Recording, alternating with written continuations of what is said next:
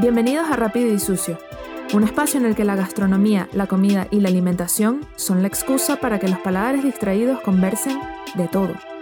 Yo soy Alejandra y nuestro paladar invitado de hoy es el de Astrid Hernández González. Astrid es licenciada en Comunicación Social Mención Audiovisual por la Universidad Santa María de Caracas. Realizó el diplomado en fotografía, especialización en iluminación en la UPEL IPM José Ciso Martínez. Comenzó su carrera como fotógrafa freelance en el 2008 y en el 2010 ingresó a la agencia de fotografía Orinoquia Foto. Actualmente trabaja en la empresa Archivos de Fotografía, en alianza con el Archivo de Fotografía Urbana en el área de conservación, así como en el emprendimiento artístico y social EPIX. Su discurso se centra en la experimentación, entrevistas, aproximación e investigación, buscando proyectar su trabajo fotográfico en desarrollo en medios impresos como fanzines y desplegables. Pueden seguir su trabajo en Instagram en arroba soyastridch. Quédense por acá para escuchar sobre fotografía, tradiciones familiares y la mejor receta de asado negro. Astrid Hernández está participando en este proyecto gracias a Ricardo Sarcolira, que fue quien nos puso en contacto. Eso, de eso hablaremos un poquito más adelante, pero me alegra mucho. Además, nos estamos conociendo, lo cual es, es bastante bonito que sea a través de, del podcast. Y mm, y nada, eh, Astrid colaboró con El Paladar Distraído con tres fotos de, de registro que ella hizo del, de la hechura de Ayacas en casa de Ricardo. Son tres fotos que, que forman parte de, esa, de ese día de cocinar Ayacas. Una se llama masa, la otra se llama hojas y la otra se llama guiso. Así que bueno, bienvenida Astrid. Gracias por la invitación. Este, me da mucha risa porque eh, hemos estado esperando para este momento y, y, bueno, ya llegó. Yo le decía a Ricardo, ah, ya falta poco. Astrid, que es mañana, pero ya ah. falta poco. Mira, yo tengo como eh, siete años que no doy una entrevista. Imagínate tú, o sea que estamos empezando muy bien el año. Bueno, qué bien, me alegra, me alegra que se sea, que se sea como sea la primera que vayas a tener este año, primera de muchas, ah, esperemos. Claro que sí. Cuéntame, Lita, ¿qué me tienes? ¿Qué quieres que te cuente?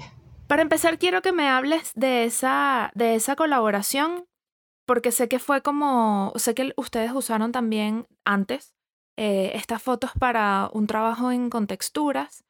Y bueno, quería saber cómo, cómo surgió esta idea de retratar y de documentar el día de hacer ayacas y, que me hablaras un poco de eso, un poco de, esas imágenes que además son tan cercanas desde, mm, o sea, sí, son tan cercanas. Mira, mm, yo creo que voy a empezar por el primer artículo con texturas. Yo creo que me va a servir de guía para cómo se logró ese trabajo. Eh, Ricardo y yo trabajamos juntos en Archivo para la Cultura Urbana, eh, AFU en las redes. Archivo de Cultura Urbana es la cosa. Lo que pasa es que siempre invierto en los nombres y trabajé durante casi tres años con ellos. Yo soy mala para esos tipos de nombres de empresas, pero bueno, hago mis mejores esfuerzos. Así soy yo. Este, trabajando juntos en, eh, en ese espacio, eh, yo trabajo en el área, trabajaba en el área de conservación con ellos. Y, y él y yo habíamos hecho una muy linda amistad eh, previo y durante el trabajo, pero realmente se, se hizo esa unión en la misma convivencia laboral, ¿no? Y un día Ricardo me dice que él tiene que hacer una, o que pertenece a Contexturas y que le gustaría hacer una colaboración, pero él siente que las imágenes que le estaban ofreciendo no le daban fuerza a su texto. Recuerdo que el primer artículo en ese momento fue, eh, como yo le digo a la maleta de, la maleta de Camila, pero el, nombre es otro, es acerca de C. Y él me dice, bueno, yo me gustaría claro, yo no sabía que él quería que fuese yo, fue más bien algo muy sorpresivo. Él me dice, bueno, si yo le quiero decir a una persona, es así como si yo tengo el amigo de un amigo que quiere hacer esto. Exacto, sí. Entonces, claro, yo estoy concentrado en otras cosas y yo lo estoy escuchando, ¿no? Y, ajá, y si yo quiero hacer una colaboración con alguien, ¿cómo hago? Bueno, tú haces un intercambio, no sé qué, y cuando lo veo está más cerca y más cerca, y yo, ah. cuando lo tengo al lado, me dice, ¿y si eres tú quien trabaja conmigo? ¡Sorpresa! es a ti a quien le quiero pedir la colaboración. Fue muy cómico. Entonces le digo, ¿qué tienes en mente? Entonces él me entrega el texto. Yo vengo de un área documental y una de las cosas que me he dado la oportunidad dentro de mi propio discurso es que mm, no es lo mismo cuando tú vas al sitio y haces las imágenes que cuando ya tienes el texto y tienes que construir dentro de tu imaginario de lo que pueda aproximarse a lo que el escritor tiene en la mano o, lo que él quiera, cómo visualiza la, el, trabajo, ¿no? Entonces, a partir de, de ese trabajo tan personal y tan cercano, se creó ese discurso. Porque fíjate que no es sencillo relatar a través de las palabras de otras personas la, la experiencia de algo que quizás todos empatizamos como es la inmigración, porque a todos nos, nos ha afectado la inmigración de maneras distintas desde otras, desde otras perspectivas. Entonces es como tratar de cazar ese discurso y que un gran número de personas puedan empatizar con ese trabajo y que no le reste importancia a, la lectura del texto. O sea, es como, como dos buenos amigos que se toman de la mano y van juntos construyendo un discurso. Claro. Este, entonces prácticamente pues nosotros creamos nuestro propio sistema de trabajo en donde me tocó entrevistar prácticamente a Ricardo para que me contara, más allá del texto, de qué es lo que él estaba buscando. Y eso es lo que yo hago con la gran mayoría de los trabajos. O sea, yo no solamente me entregan el texto, a mí me gusta saber por lo general qué es lo que siente la gente, qué es lo que quiere, qué es lo que está buscando. Y muchas veces la gente no sabe qué es lo que quiere. Entonces, si tú admites en una primera, en una primera instancia, mira, es que yo no sé lo que quiero, uno cuando va a construir la, imagen es mucho más sencillo a este, bueno, yo quiero esto, pero una cosa es lo que tú estás pensando y otra cosa es lo tangible y con, el, y con lo que tú cuentas, ¿no? Entonces prácticamente me tocó investigar dentro de mi imaginario, más las historias de Ricardo, más mis experiencias personales de lo que es la inmigración, construir el texto. Cuando llegamos a lo que es la cocina, que podría ser aún más cercano, eh, por el hecho de que somos, somos amigos y conozco a su familia, eh, es la intimidad de ir a su casa y conocer su tradición familiar. Eh, de hecho, él dice, bueno, si yo quisiera hablar sobre, sobre cómo van a ser mis navidades este diciembre, yo quiero hablar sobre que nosotros no hacemos hallacas, hacemos bollitos. ¿Sí? Entonces, quiero que formes parte de esta tradición para que tú puedas entender por qué es importante para nosotros y por qué esto se hace tan cercano. Fíjate que cuando se trató de la comida fue mucho más sencillo para mí, eh, porque ya yo venía eh, manejando en paralelo un trabajo desde el 2015 aproximadamente con lo que es el recetario familiar es un trabajo que poca gente conoce porque todavía estamos en... ¿Cómo te En construcción. Estamos en construcción, porque con quien estoy diseñando el desplegable está en Quito, que es un, que es un gran amigo mío, que fíjate que él no sabía que lo iba a terminar metiendo yo en mi proyecto. O sea, no fue así como que, ay, mire, ¿será que tú quieres participar? No, ven acá, tú eres, tú eres el propio, ven acá, tú vas a trabajar conmigo en plena así casi siempre, Así pasa casi siempre con los proyectos, que uno no lo tiene todo pensado y, vas incluyendo a, todos tus amigos paulatinamente. Exactamente, entonces esa es la parte divertida, ¿no? Entonces, mira, cuando hablamos del recetario familiar, que de hecho me lo habías comentado anoche, eh, si lo hablamos desde mi experiencia familiar, eh, usualmente es oral, ¿ok? Eh, de la segunda generación, que, bueno, mi mamá vendría siendo la tercera. La tercera generación para acá, eh, como no confía en su memoria, prefiere anotarlo todo. Si lo hablamos de mi experiencia estando en Chuao, que es un pueblo que por naturaleza es de tradición familiar, y que, bueno, yo trabajé hasta la cuarta generación. Dependiendo del interés de la persona por mantener eh, el recetario familiar, usualmente de la bisabuela, la tatarabuela, la bisabuela, hasta la abuela es oral. Entonces viene la famosa, la famosa frase del puñito y una pizquita. Entonces tú les preguntas, claro. ¿qué es una pizquita? ¿Qué es un puñito? No te saben decir. Algunas, no, en serio. Lo, lo, tienen en la, lo tienen en la memoria de su tacto prácticamente. O sea, lo reconocen cuando lo agarran con las manos. Claro, porque es una cosa de que es al ojo. De hecho, hasta a mí me pasa en la cocina. y te está diciendo alguien que en la cocina no es la persona más profesional, ni la más experta, ni la más gourmet. Eh, yo tengo una amiga, una, una, mi hermana del alma, que dice, yo cocino, yo, mi cocina es cocina de guerra. Ah. Agarro lo que tengo y con eso es con lo que trabajo, ¿no? Este, ya, claro. Cocina de guerra. Entonces, mira, y tú les preguntas a ellas y, y, es así, bueno, es una pizquita, pizquita de esto y un puñito de esto. Muchas de ellas, obviamente, no tienen un grado de instrucción mayor hay que tomar eso en cuenta para la época. No lo digo por mi bisabuela o mi abuela. Mi abuela llegó creo que a lo mucho al cuarto grado, ¿sí? Pero en el caso de esta señora con la que yo estoy trabajando, su recetario familiar, que es el dulce de lechosa, ¿ok? Ella me cuenta de que ella no notaba nada, sino que su bisabuela, o sea, no, es su mamá quien le enseña en la cocina, su bisabuela es la que le enseña a ella a cocinar y ella por tradición en su cocina le enseña a sus nietas y a sus bisnietas. Entonces, mi interés por el recetario familiar es por el hecho de que en mi familia eh, lo que más hay son mujeres, más que hombres. Entonces, este, mi proyecto parte de cómo se comparte esa sabiduría de la cocina de la bisabuela a la abuela, a la hija y a la nieta y, si corro con buena suerte a una bisnieta. Entonces, cuando yo llego a Chuao, en Estado de Aragua, a la residencia de artistas, este, mi planteamiento es, bueno, yo parto de un fenotipo porque mi personaje, que es Camila, eh, es albina.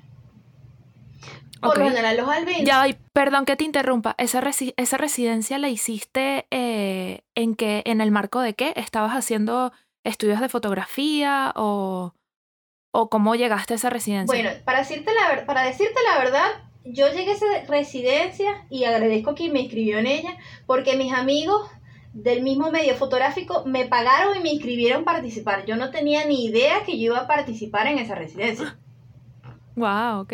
Entonces tú te podrás imaginar de que yo tuve que crear un proyecto de la nada en menos de tres días para yo poder participar. Express. Exacto. Mira, tanto es así que mi maestro, que en paz descanse, cuando llegó me dijo, ¿tú no sabías que parte de la, de la, de la segunda tercera camada de la residencia de artistas de Chuao, de hecho mi maestro fue Fernando Carrizales en esa época, es sobre la gastronomía? Y entonces yo me, me, eché a reír porque justamente quien había pagado mi inscripción estaba conmigo y le digo, profe, échale la culpa a Beriusca, por ella es que yo estoy aquí. Ah. Entonces, qué risa. Yo no sabía nada, yo acabo de llegar. Yo acabo de llegar. Yo solamente sabía que tenía que estar aquí, que tenía que construir un proyecto en menos de tres días, por el hecho de que yo estaba interesada por mi primer viaje a Chuao en lo que es la mujer y su representación a nivel de fenotipo y el hecho de que nosotros tenemos una gama de matices, de colores, de mestizaje que es importante documentar, pues. Pero claro. yo tuve que ajustar ahí mismo mi proyecto una vez más de, bueno, si yo voy a hablar de la mujer y quiero hablar sobre el recetario familiar, yo lo parto de mi sapiencia, de mi experiencia de vida, de que mi bisabuela trabaja en cocina, mi abuela trabaja en cocina, mi madre es también cocinera y es panadera, y pues bueno, de ahí se ha ramificado eh, toda esta memoria familiar a través de la cocina. Claro. Entonces, imagínate. Claro, tienes toda esa tradición que llevas contigo de, siempre. Claro, por ejemplo, mi bisabuela eh, este, es hija de isleños, ¿sí? Sus padres, eh, sus padres, sus padres isleños, hija de isleños, ella siempre tuvo restaurantes en Sabana Grande. O sea, no, no te imaginas restaurantes de lujo, pero sí tenía restaurantes buenos, muy, muy de nosotros, donde esa mujer era popular por su sazón y por su cocina. Mi abuela. Claro, que al final es lo que pueden definir todo eso porque uno tiene esa asociación de que lo bueno es el, el lujo y, y no, para nada. O sea, imagínate una cocina que tenga una sazón con una tradición como la de tu familia. Eso ya, eso ya ofrece mucho más. No, sí, exacto. Entonces ya es algo que se reconoce en el olfato, en el paladar. Además. Sí. Sí, si tienes la, la, la ¿cómo, que te, ¿cómo te diría? La conexión con, tu origen, con lo que es lo nuestro, ¿no? Entonces, a su vez, mi abuela, que es su hija, tenía una fábrica de arepas en su casa. Y todas son de Samana Grande. O sea, todo ese núcleo familiar creció y se formó en ese espacio. ¿Ok? Lo conocían muy bien entonces. claro, porque imagínate, este, yo creo que una de las cosas que lo primero que se aprendía en esa casa era, era cocinar, no por una cuestión de época, no, no nos vayamos para allá, es algo que siempre ha estado presente. Y el esposo de ella, de mi bisabuela, era hijo de campesinos isleños, entonces por donde lo veas la cocina iba a reventar por algún lado. Ah, me encanta que lo haya hecho además por por el lado de las imágenes, que bueno, me contaste que también estás aprendiendo a cocinar, cosa que está súper está súper bien también. Y, y para ti que tienes todo ese bagaje de tradición culinaria, que has crecido como entre fogones, por decirlo de alguna manera, ¿cómo fue documentar una tradición de otra familia, específicamente la de Ricardo, con, ese, con esa cosa tan particular de, de hacer bollitos y no ayacas, porque ellos hacen bollitos y no ayacas, que se lo podría preguntar a él, pero aprovechando que tú compartiste con ellos, ¿cómo fue eso? Mm, ¿Me puedes creer que yo nunca se lo pregunté? ah, bueno, a lo mejor no es tan importante. No, bueno, mira, yo, yo parezco el propio Pepito Preguntón, yo siempre estoy haciendo preguntas, ¿me entiendes? Eh, eh, de hecho, se lo puedes preguntar a Ricardo, yo vivo haciendo preguntas. Una amiga mía me decía anoche de que, ¿cómo tú siempre le das en el clavo las preguntas? Lo que pasa es que quizás como yo fui en modo fotógrafo, no, no me surgió claro. esa curiosidad. Estabas más preocupada por las imágenes que...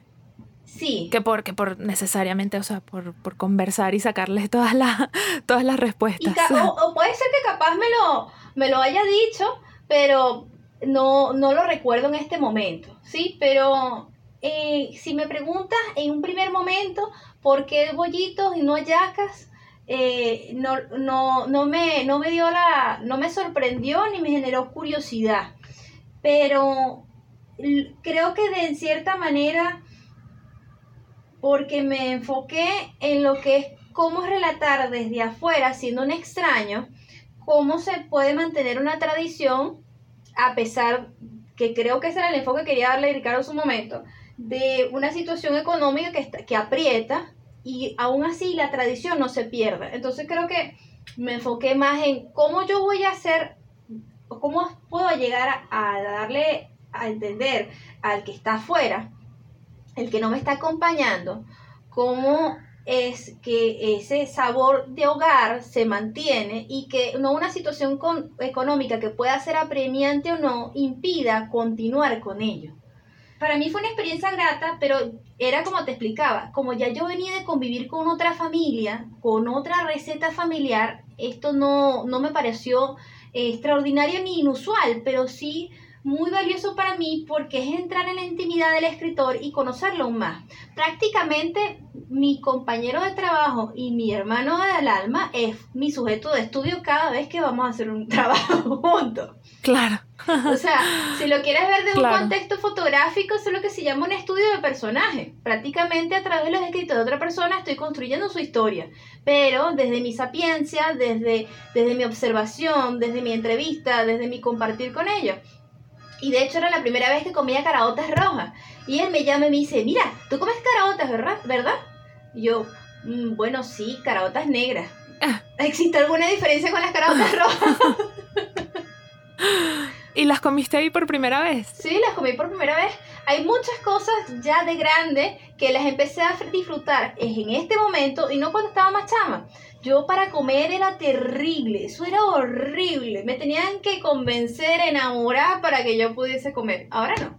Claro, hay ciertos ingredientes. Ahora estás un poco más abierta. Sí, claro, hay algunos ingredientes o algunas, algunas cosas que hay ciertas negociaciones irreconciliables, o porque soy alérgica o porque de verdad no me gusta. claro. Esas sin duda son irreconciliables. Exactamente. Por ejemplo, las vísceras o el petit pois, aunque lleguemos a una buena negociación y me lo cocine el mejor chef del planeta, mira, no. no. No cedes. bueno, está bien, uno tiene que tener sus parámetros claros. Pero fíjate que fue bastante, fue bastante gratificante. De hecho, tú me comentas lo de la lo del artículo de, de Ricardo con los bollitos. Y creo que una de las cosas que más me, me, me afiancé eh, dentro de ese imaginario familiar es los detalles en su preparación. Te iba a comentar justamente cuando hablabas de, mantener una tradición en un contexto como el que está atravesando Venezuela desde hace unos años ya, tus imágenes hablan de abundancia, hablan de, de abundancia de color, de abundancia de sabor, al menos eso fue lo que a mí me transmitieron, ese guiso se veía como para meterle la cabeza completa, eh, la masa también se ve súper bien alineada, las hojas, ese verde tan, tan bonito que tienen, creo que en, en, el marco de la tradición y de mantenerla viva, creo que lo, lo capturaste de manera muy abundante, de manera muy, muy rica en, en, términos de imagen y, de, y, de, y apetitosa, sin duda. Se veía increíble, que no, es, no siempre es fácil con la comida, lograr que se vea lo, lo más rico se puede ver raro. Mira, una cosa que siempre le digo a mis alumnos es que la fotografía puede ser bien chismosa. Solo es cuestión de mirar con cuidado.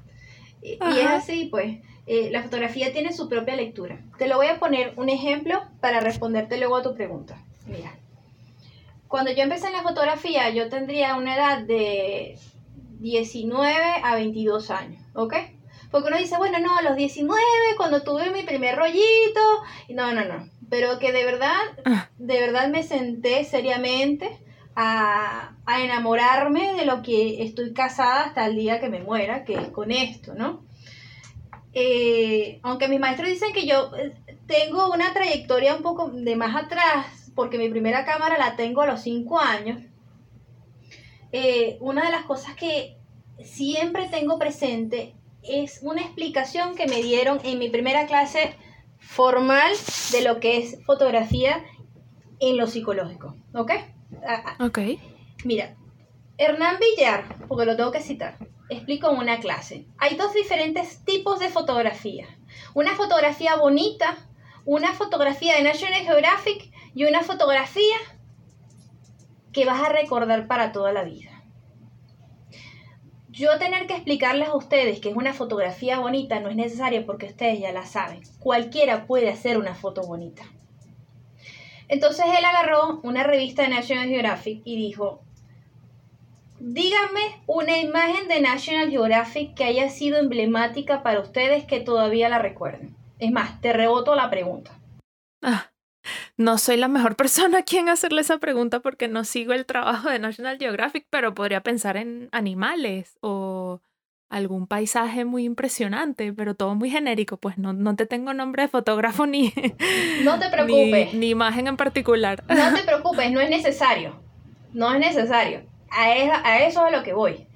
Por ejemplo, yo te puedo hablar desde mi conocimiento que una imagen emblemática es eh, la niña gana. Claro, sí. Esa sí, esa sí me la sé. Eso es una foto emblemática.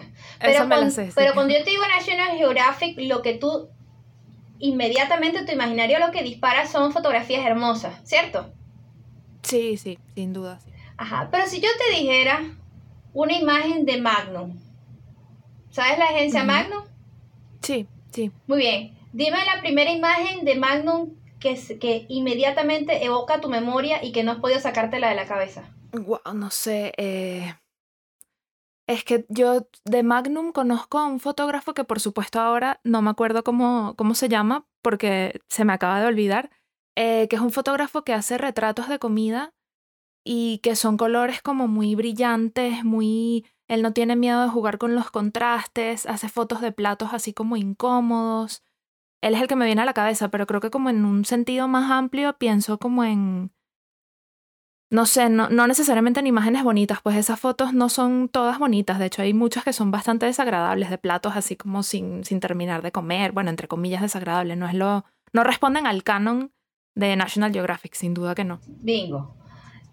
La diferencia entre Magnum y National Geographic es que, a pesar de que sus discursos van por líneas distintas, eh, yo te pudiera hablar de, de Magnum, de la agencia Magnum, eh, de Henry Cartier-Bresson y el hombre con el paraguas que hace el salto.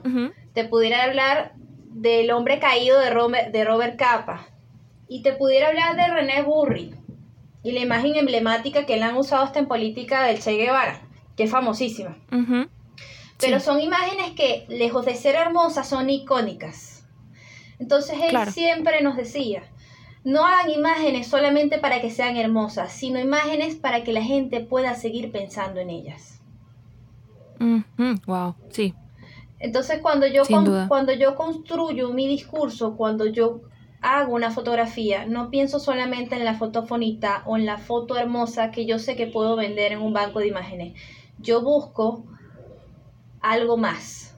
Esa foto que tú puedes decir que sigues pensando en ella y que cuando piensas en ella dice, esa foto es de fulano de tal.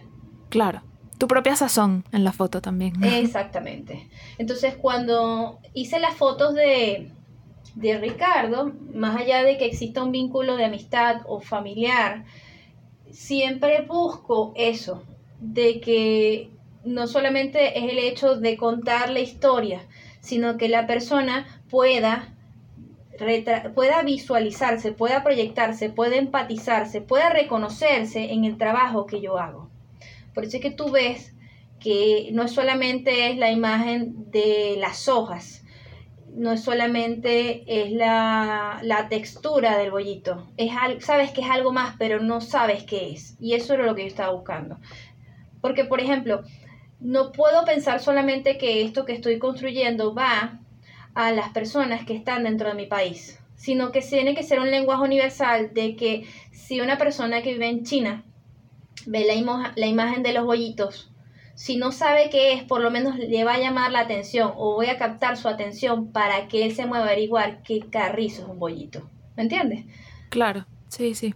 Entonces, desencadenas ese, ese interés y a partir de la imagen. exactamente, y no solamente eso, también está, por ejemplo, tú estás en España, te ir buscando a la memoria, o sea, por donde tú lo mm, veas, sí, siempre el hecho de evocar a la memoria de lo que tú me estabas preguntando ayer, de lo que me recuerda a mi hogar, eso tiene que estar presente cuando mm. hablas de un plato tan importante como es una tradición familiar. Entonces es como involucrar lo que sé, lo que investigo, lo que quiero transmitir y una serie de elementos que vendrían siendo el adobo de la fotografía. O sea, construir una foto es como hacer un la sazón se la pones tú y el adobo ya. Exacto, mira, hacer la fotografía es como construir un, es como hacer un arroz.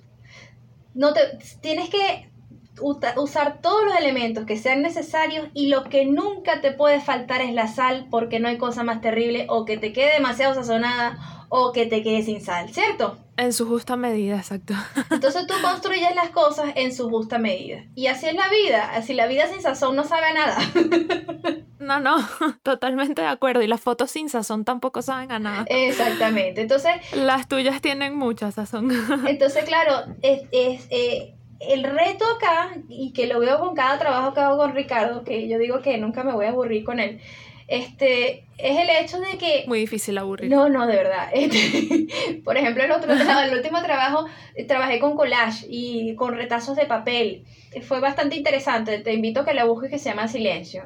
Es el hecho de que eh, también el hecho de que a pesar de que no estés ahí, puedas eh, sentir el, el, poder desgustar del plato sin estar ahí. Entonces es una experiencia que no es solamente fotográfica, sino sensorial. Sí, eso me pasó con, con tus fotos, o sea, con las fotos que compartiste con el paladar. Eso exactamente, como cada, cada familia tiene su, su tradición y, y cuando, cuando uno emigra, no digo que sea exclusivamente de la migración, ya cuando tú te propones a cocinar algo con otra persona, estás necesariamente eh, abriendo esas posibilidades de nuevas sazones, pero específicamente con las tradiciones navideñas, la nuestra, eh, la sazón de la yaca es muy particular y cada familia tiene su, su manera de cocinarla, tiene su ritual, tiene sus estaciones en el que va cada eh, integrante de la familia y, y pasa haciendo las recetas de amigos, porque yo vivo en España desde el 2018 y me di a la tarea de hacer ayacas todos los diciembres que estaba acá.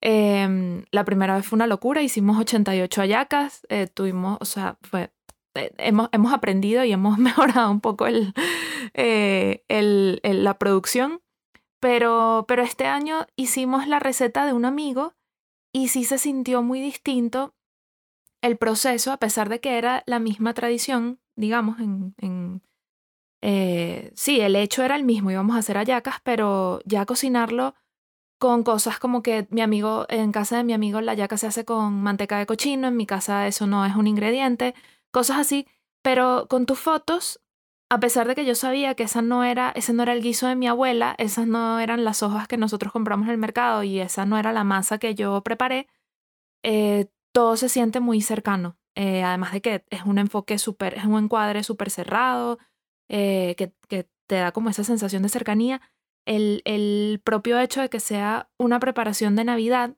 que es reconocible, que son unos elementos que ya forman parte de mi imaginario, eh, aunque no sean mis bollitos, aunque no sean mis hallacas, yo me puedo ver reflejada en esas fotos y decir, esto es Navidad, esto es eh, Venezuela en Navidad y esto me acompaña. Pues no sé yo porque soy fan número dos de las hallacas y de la, tradición venezolana en Navidad y, bueno, para mí fue muy bonito incluir esas, esas fotos en, en el paladar porque hablan de algo que para mí es súper importante, pues. De un, un ritual maravilloso. Mira, fíjate que, claro, lo que pasa es que con las hallacas y los bollitos y hasta el mismo pan de jamón, siempre viene la famosa frase de que nada como las de mi mamá, mejor son las de mi abuela. No, no, no, tú no has comido las de mi tía. Sí. ¿Entiendes? Entonces hay como... Creo que ahí no hay discusión. Eso es, eso es lo mejor para cada quien y es mejor no meterse en, ese, sí, es como una esa discusión. Es como una delgada línea así como un Caracas Magallanes, que tú dices, no, no, no, no, no, vamos a darlo así. Exacto. Exacto, ya las de mi abuela siempre van a ser las mejores, yo no puedo, no puedo renunciar a eso. Claro, porque mira, este, y no solamente pasa con las hallacas, este, como te estaba comentando ayer, este, yo que estoy aprendiendo, me, que me, he metido de frente en la cocina y que para mi sorpresa no se me da tan mal. Este, ah. no, no, no, las cosas como son, o sea, yo no, yo, yo no me voy a llenar de, o ¿cómo te digo? O sea, yo, yo tengo que reconocer que, que, para ser alguien que siempre estuvo en la calle y siempre estuvo trabajando y lo que menos cercano estuvo a la cocina fue, por trabajo o porque iba a comer. Mm. Eh, esta cuarentena pues fue, fue bastante gratificante en ese sentido porque de alguna manera este, me hizo conectarme con mi casa, ¿no? Y... Claro. Y yo que estuve todo, toda, esta toda esta encerrona con, con, mi mascota, que tengo un schnauzer, entonces te podrás imaginar que es como volver a conocer a tu casa, tu mascota, tus espacios, como volver al origen. ¿Por qué? Eh, nosotros a veces nos concentramos tanto en el día a día que, y, en, y en lo que tenemos que hacer, en los pendientes y en la sobrevivencia, que nos olvidamos de esas pequeñas cosas que realmente son importantes, ¿ok? Y que, si, que pueden pasar desapercibidas, ¿no? Y que como seres humanos nos hacen más completos. Cuando yo me, me, me entro en la cocina, ya yo venía con esa idea desde hace bastante rato eh, sí, es verdad que yo cocinaba, pero por lo general cuando cocinaba era porque sabía que tenía una visita o alguien a quien yo me, me nazcas cocinar. Este, los mismos viajes que me han hecho de que muchas veces tenga que resolver yo en la cocina, de ir a cocinar, de pedir un fogón estado y resolver. Una de las tradiciones que yo documento por porque de verdad me casé con ese trabajo es los diablos de Chuao. Ya yo venía documentando eh, los diablos de Naiguatá desde hacía cuatro años. Eh, y porque me llamaba mucho la atención porque su cofradía permiten a las mujeres participar y ser diablas también, ¿ok? Pero por el, sí, eh, de hecho es la única cofradía hasta donde tengo conocimiento que permiten que las mujeres participen como diablos, ¿ok? Eh, usualmente la mujer hace el acompañamiento en los de Yare como bailadoras, este, los de Chuao, las rezanderas, ¿me entiendes? El rol eh, de la mujer es secundario, ¿ok? Pero no significa que porque sea secundario no sea importante, ¿ok? Pero este, lo que me, una de las cosas que me lleva ya es, eh, es retratar a esas mujeres, a esas esos tíos, a esas sobrinas que se inician en, esta tradición, ¿no? Pero fíjate que con todo y que lo que me lleva allá, no sentía que hubiese una conexión en su totalidad con el espacio. Y eso es importante cuando vas a documentar, ¿ok? Ok. ¿Por qué no sentías que no había conexión tuya con el espacio? No, o sea, no había. No, por alguna razón lograba fotos extraordinarias, pero sentía que me faltaba algo más, esa sazón de la que venimos hablando, pero no sabía cuál era. Y era que no me había conectado con la historia. Cuando yo empiezo a viajar a Chuao, con mis amigos mochileros, eh, empiezo a viajar a Choroní, empiezo a viajar a las costas de Aragua, conecto con el sitio, conecto con la gente, conecto con los retratos, conecto con todo. O sea, todo como que se alineó a que era el sitio donde yo tenía que empezar a documentar a esa cofradía y a, ese grupo de personas que de hecho pasan durante una, una semana completa celebrando, ¿ok? Eh, esta, o sea, no es solamente una vez al año como harían otras cofradías, no eh, ellos celebran toda una semana, ¿ok? O sea, es casi que toda una semana metida en Chuao documentando desde las 5 de la mañana hasta las 11 de la noche toda esa festividad, ¿ok? Ya. De hecho, ellos tienen por tradición el sancocho de río al finalizar. Sí, eh, una amiga mía que quizás la conoces porque la debes conocer porque eh, la vi en tus retratos de, transeúntes, Greyla. Claro, Greyla es mi compañera de viaje. Es más, de, haber sabido, seguramente. Ella ahorita está en Chua, ahorita pescando, por cierto. Bueno, me, imagino que estará muy feliz porque, o sea, yo la conozco desde hace algunos años y, y siempre que, que ella habla de Chuao es como hablar del lugar más increíble, o sea, como que, eh, como que ella está en su casa allá. Bueno, ya es su casa, eh, ya está viviendo ah, allá. ah, fíjate, no sabía. Tengo mucho tiempo sin hablar con ella, pero pero qué bien, ella nos habló, nosotros hicimos el diplomado de, alimentación y cultura en Venezuela de la UCB juntas y, ella nos habló de, de esto justamente, del, del sancocho y de cómo las mujeres se ponen eh, en el río y de cómo de todos estos días cocinando, que es una cosa larguísima. Eh, y, y, y, nos mostró unas fotos también. Bueno, tú ya, ya que tú has estado ahí, tú me lo puedes describir mejor.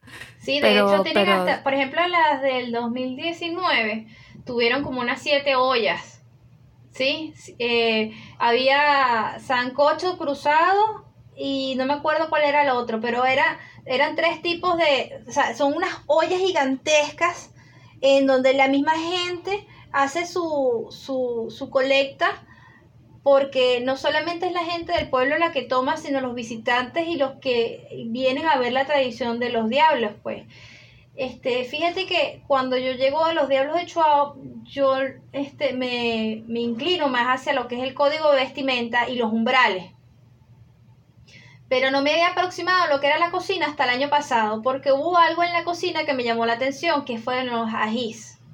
Y entonces el mm, ají. una foto tuya de ají. Entonces me empecé por el ají y cuando vine a ver ya había documentado todo lo que eran las, los preparativos, las manos, nuevamente los detalles. O sea, mi aproximación por lo que me he dado cuenta estudiándolos de hace unos años para acá es que me gustan los detalles en la cocina porque considero que son importantes. De hecho, yo trabajé con Greyla asistiéndola además de una oportunidad y creo que por culpa de ella es que yo documento los detalles en la cocina, porque era lo que, lo que más se afianzaba de que no se me podía escapar, pues, eh, eh, que, que, es una cosa de que la presentación siempre es importante, ¿no? Del plato, hasta la hora para comerlo.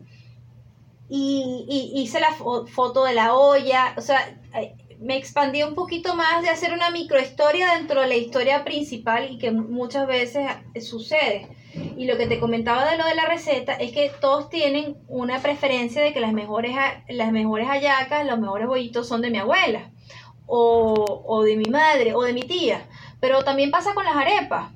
Desde mi casa piensa en la cocina, yo le he preguntado ya a cinco personas cómo, hace la, cómo hacen la arepa, ¿verdad? Y todos, tienen una técnica distinta para hacer la arepa. O sea, yo no creí que fuese eso posible hasta yo no vivir esta experiencia. Es más, tanto es así, sin mentirte. Yo le pregunto a mi hermano mayor, que es el que realmente sacó la sazón de mi mamá, de los tres. O sea, él disfruta tanto comer como cocinar. Eh, mi hermano Buena combinación. Sí, sí. Y, y, creo que su hijo mayor sacó eso de, que tiene seis añitos, mi sobrino Lucas, sacó eso de ese gusto por la comida, ¿no? Y creo que va a querer ser chef cuando, cuando grande. Ah, Pero bueno, lo, pero es porque ve a su papá cocinar, ¿no? Y, él, y cómo él disfruta eh, ese momento que para él es familiar porque obviamente le evoca a mi abuela. De hecho, él es el único que tiene la receta original a lo que iba. La receta original de mi familia, que toda, toda familia tiene una receta que es única. Eh, no sé si tu familia tendrá una receta que has pasado de generación en generación. La de nosotros es eh, el asado negro. Ah, qué rico. Porque yo me pasé todo el día de ayer preguntándome y esta mañana haciendo, haciendo el mercado y eligiendo lo, las, eh, la sazón que, voy a cocinar ahora cuando termine la entrevista por, por un encuentro que tengo el lunes. Este, me quedé pensando en eso, en algún sabor que me recuerda al hogar y yo creo que sería ese, el, asado negro de mi abuela. Porque nosotros por tradición familiar, cuando mi abuela vivía, mi tatá, eh, nos reuníamos los miércoles en su casa, que es donde vivo hoy en día, eh, y por tradición familiar nos reuníamos todos los González a comer. O sea, el comer y la comida siempre fue una excusa. Y ella hacía aquellas ollas y aquella comilona todos los miércoles y todos nos reuníamos y eso era un tema de que mi hermano tenía un, porque mi hermano fue el primer nieto varón, entonces podrás imaginar que era el consentido de la abuela, entonces era que el tema, no, que Carlos es el consentido, no, que Carlos se sienta aquí porque es más grande y aquel desastre y aquel chalequeo, ¿me entiendes? Porque por lo general cuando yo hablo del hogar, yo no lo relaciono con la comida, yo lo relaciono con los olores. Eh, particularmente, ¿no? Si lo quiero llevar a la comida sería eso, o las caraotas de mi mamá. Para mí las mejores caraotas negras las hace mi mamá, pero las mejores caraotas rojas las hace la mamá de Ricardo. ¿Me entiendes? Sin duda, además si son las primeras que probaste, esas serán inolvidables. No, no, te vas a reír. Las primeras caraotas que, para que, para que tú veas lo mañoso que era para la comida, las primeras caraotas que yo probé, las probé estando en Chuao, pasando más trabajo eh, que el carrito. Porque no te quedó de otra. Porque no me quedó de otra. Este, y no porque estaba mingona para comer, es que tenía problemas porque con las compañeras de viaje que yo había tenido siempre había alguna dificultad para yo poder cocinar. Entonces, bueno, cuando por fin nos pusimos de acuerdo, se presentó la oportunidad de que hubo una persona que tuvo la cortesía de invitarnos a comer a su casa. Mira, la sazón de esas mujeres es extraordinaria. Y ahí fue cuando yo probé por primera vez las carabotas negras. Y yo en mi vida me había acercado ni siquiera por aproximación a comérmelas, pero fue con tanto amor que me sirvieron ese plato que yo me las comí casi que todas. Mira, y mi mamá se picó muchísimo porque me dijo, no probaste mis carabotas en toda tu vida y tuviste que ir para Chuao para probárselas a alguien más para entonces empezar a comer las mías. Entonces yo le decía, bueno, pero da las gracias, ahora sí le doy el valor a tus carabotas. claro.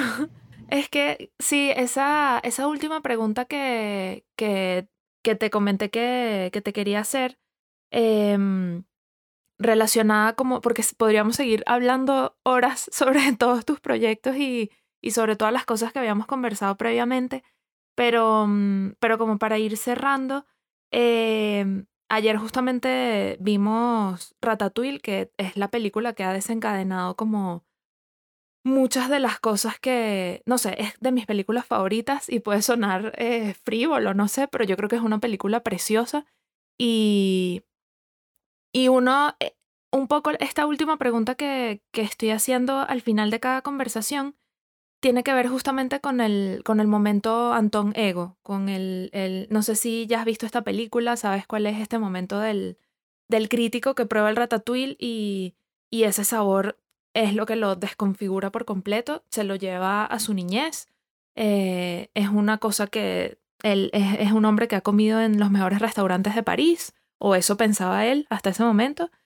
Y, y el, el, sabor que va a recordar, eh, volviendo al ejemplo de la, de la fotografía, puedes haber visto todas las fotos preciosísticamente perfectas, digamos, por inventar una palabra, puedes haber consumido todos los catálogos de, de imágenes perfectas o haber ido a todos los restaurantes de tres estrellas Michelin, que por supuesto tienen su mérito y su trabajón, pero al final esa vuelta a casa a través del plato y esa vuelta a casa a través de la sazón y esa vuelta a casa a través de, de la memoria del paladar es, una, es algo que no, tiene, que no tiene comparación. Y esa pregunta va un poco por ahí.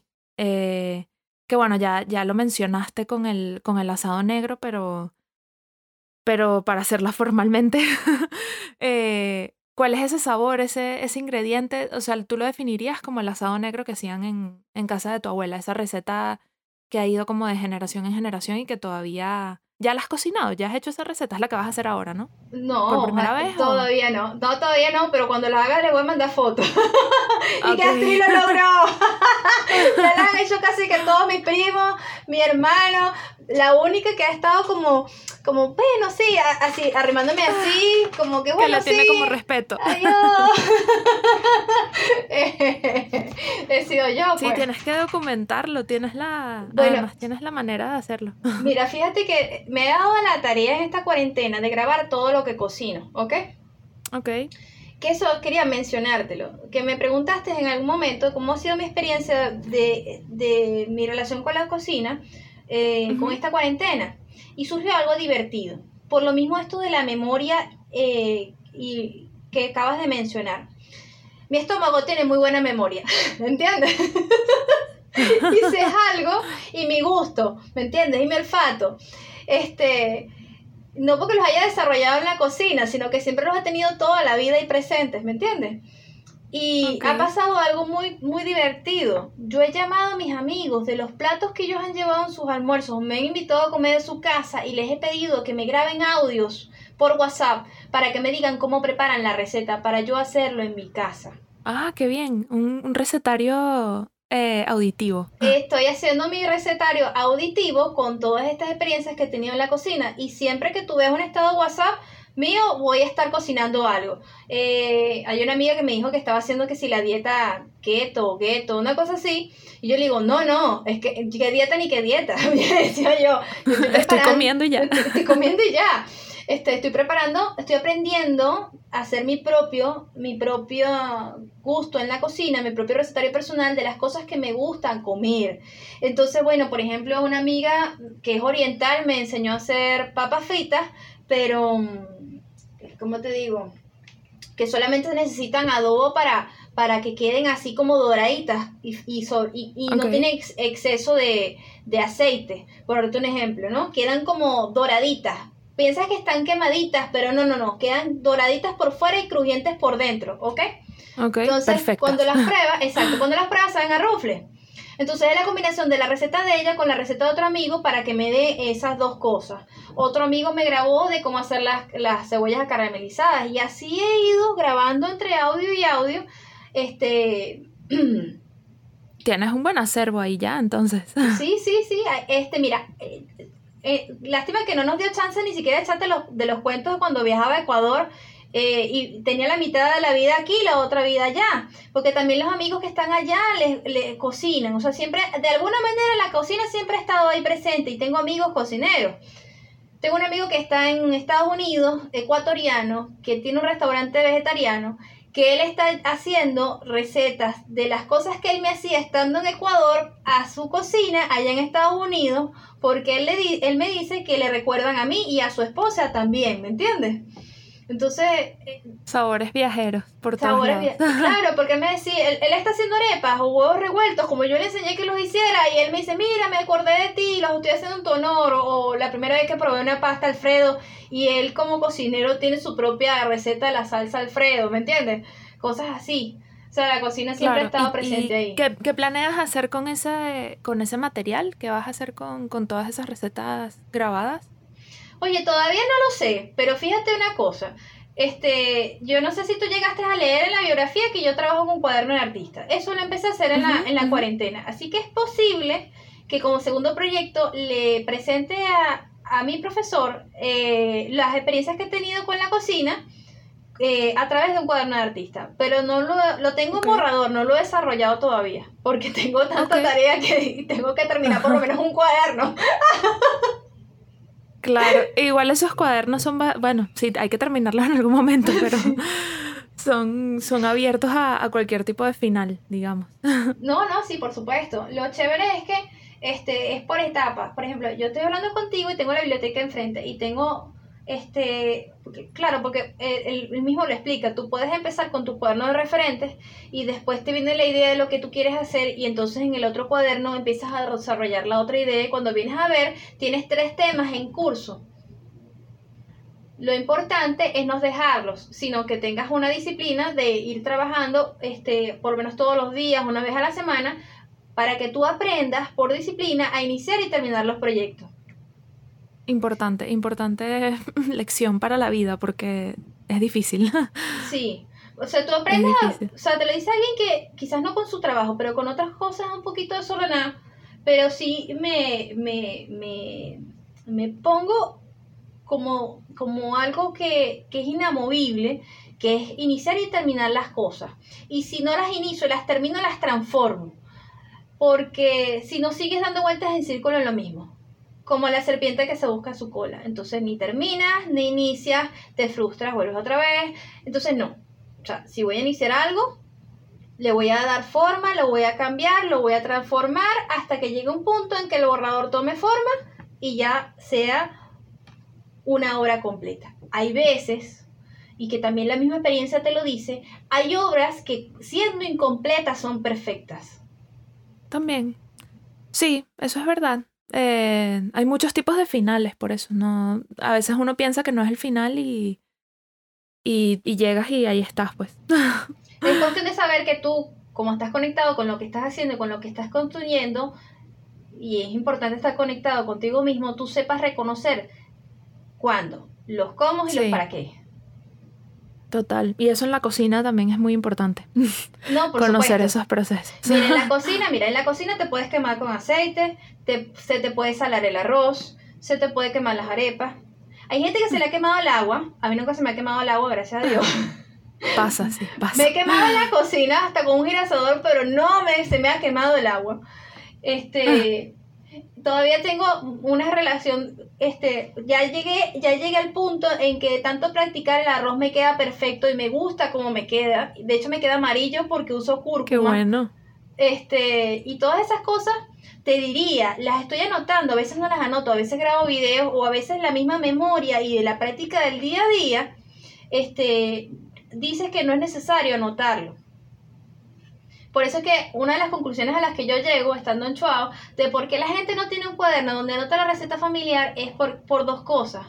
Una, porque cuando tú la preparas siempre no es necesario volver al cuaderno y revisar. Y dos, en el caso de las abuelitas, y que con eso cerré el proyecto, eh, es que pensamos que las cosas son para siempre. Que la abuelita siempre va a estar ahí cocinando. Que la abuelita siempre va a tener tiempo para explicarme las cosas o va a estar mi mamá. Entonces es lo que yo te decía sobre que esta cuarentena nos ha enseñado eso, de que le demos valor a las cosas, no en el momento en que ya no estén, sino en el momento en que estamos presentes, en este ahora que estamos viviendo.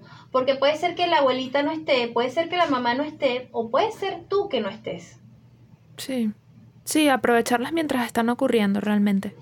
Claro, porque imagínate tú, el día de mañana no llegamos a estar, o al menos es una, una, una conciencia un tanto personal, y creo que por ahí nace la idea de el encuentro en el estudio. Y no quisiera dejar nada pendiente y disfrutar de las mm. cosas en el momento en que las tengo. Claro. Eso es una, sí, eso es, eso es algo que creo que todos podemos, bueno, muchos, no todos, pero muchos podemos recoger de, de esta época tan, tan turbulenta. Y para preguntarte una última, última cosa, eh, este trabajo de, de, tu residencia de artista, ¿dónde se puede ver? Como la imagen que, que me enviaste ayer. ¿Hay algún lugar donde...? Sí, sí la hay. Lo que pasa es que ahorita, como estoy trabajando en el archivo, estoy aprovechando en este momento que estos dos primeros meses, lo que es enero, febrero, el trabajo está un poco flojo para reorganizar el material. Yo tengo cinco años, cuatro años yendo a Chuao. O sea, no solamente es el trabajo de Camila, sino este es, es, Chuao después de Chuao cuando no hay fiestas, Chuao cuando hay fiestas, Chuao como experiencia personal. Entonces estoy como cazando todo y quedándome con lo que realmente necesito y es importante. Eh, yo debo de estar subiendo pronto, como para abril, marzo, a las plataformas de, mis redes sociales. Eh, capaz le diga a Daniel, que es Daniel Prato, que está conmigo en el proyecto, si hace falta algún ajuste, porque él es el diseñador, él fue el que me acompañó y entre los dos armamos esa, ese desplegable. De hecho, te lo puedo mandar para que lo puedas ver. Sí, no, estaré eh, pendiente de cuando lo, de cuando lo compartas, porque... Porque ya la pieza de por sí está completa. Eh, solamente faltaría que yo le mande lo que sería la conclusión final de qué fue lo que nos llevó a la residencia, cómo terminó el proyecto, porque es una de las cosas que pedía la residencia en su momento, y yo lo tengo como una relatoría. Eh, de que no solamente es el hecho de ir a la casa de familia, de la casa de la familia Camila, sino de todo el proceso de lo que nos llevó ahí, después la muerte del maestro y cómo la residencia no continúa, pero es darle un cierre es simbólico de que a pesar de que existieron estos factores, lo que realmente nos movió a eso no era realmente culminar la receta. Por eso es que te decía lo de que hay obras que son incompletas, pero que son perfectas así. O sea, quizás yo no tenga la foto de, el dulce de el, dulce de lechosa, pero hay una historia que es mucho más importante que habla a través de la familia de Camila, eh, que no solamente son las mujeres las que cocinan, sino también el hombre, que es el abuelo de la familia, también cocina que a pesar de no estar representado ahí, no significa que no tenga retratos de él y no significa que no esté presente ahí. Claro. Claro, claro. Wow, sí. Bueno, eso estaré muy pendiente de, tus redes para, para cuando lo compartas, porque ya nada más ese abreboca que me diste con la foto que me enviaste ayer eh, y todo lo que, lo que nos has contado, quedo con muchas ganas de verlo. Y bueno, nada, Astrid, te quiero dar las gracias por, por haberte tomado el tiempo para, para tener esta conversación. Me encantó conocerte. Gracias, Astrid. Gracias por escucharnos. No olviden seguirnos en Instagram en arroba paladar distraído para no perderse nuestras colaboraciones y nuevos episodios de podcast. Rápido y Sucio es una producción de la Pulpería Cultural y es posible gracias a la edición de audio de José Andrés Jiménez, la música de Estefanía Quijada y nuestros increíbles colaboradores. Yo soy Alejandra. Hasta la próxima.